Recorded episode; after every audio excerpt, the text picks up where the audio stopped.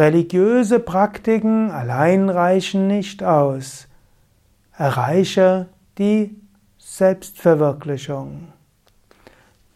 Vivekachudamani, sechster Vers.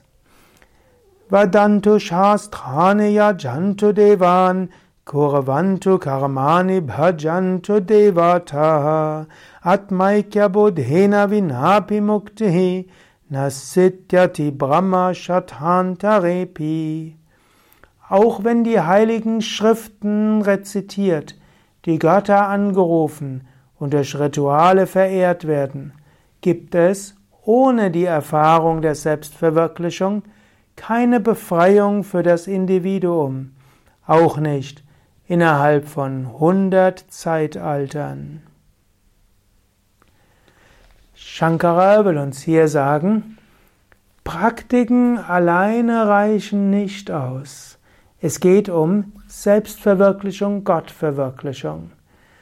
Dinge zu tun, die spirituell sind, ist gut, aber es reicht nicht aus.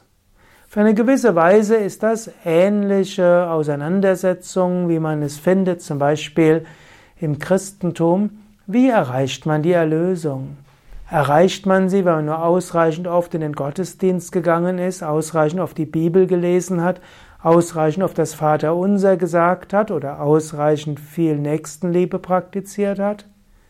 Nein, sagen die Theologen, nein, sagt heute auch, oder sagte Martin Luther.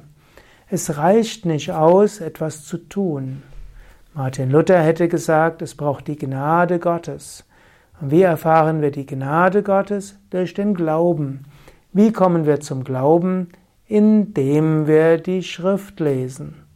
In diesem Sinne, alle Praktiken sollen im Bhakti-Yoga, im Yoga der Hingabe, dazu beitragen, das Herz zu berühren, das Herz zu öffnen, Liebe zu erfahren. Und dann aus dieser Liebe heraus kommt dann die Erfahrung Gottes. Und durch die Erfahrung Gottes kommt dann die Gottverwirklichung. Shankara vertritt jetzt hier kein Bhakti, er vertritt Vedanta Jnana Yoga. Er würde hier sagen, die Praktiken helfen, dass der Geist gereinigt wird, dass er sich lösen kann von Identifikationen, vom Ego, dass er klarer wird. Und indem man also spirituelle Praktiken macht, indem man Schriften erstmal liest, Rituale macht, Gott verehrt, wird der Geist vorbereitet. Aber die Praktiken allein führen nicht zur Befreiung. Es ist die Transformation des Bewusstseins, die zu Atmanjana führt, zur Selbstverwirklichung und Gottverwirklichung. Und diese ist dann die Grundlage für die Befreiung. Und äh, das ist auch eine Aufforderung. Praktiziere nicht rein mechanisch. Mechanisches Praktizieren reicht nicht aus. Leider sieht man das unter spirituellen Aspiranten, auch die ernsthaft sind, oft.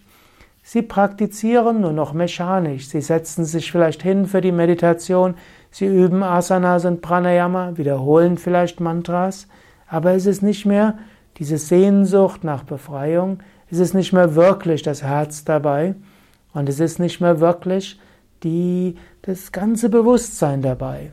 So möchte ich dich hiermit motivieren, inspirieren, ja, auch wirklich äh, an dich appellieren. Meditiere täglich und mache die Meditation mit Intensität, mit Konzentration, mit Hingabe.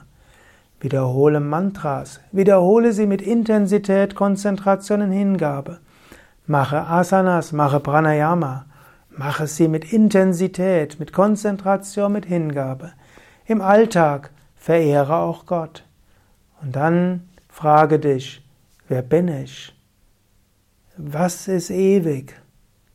Was ist wirklich? Was ist wahres Glück? Löse dich von Identifikationen und erkenne mehr und mehr, wer du tatsächlich bist.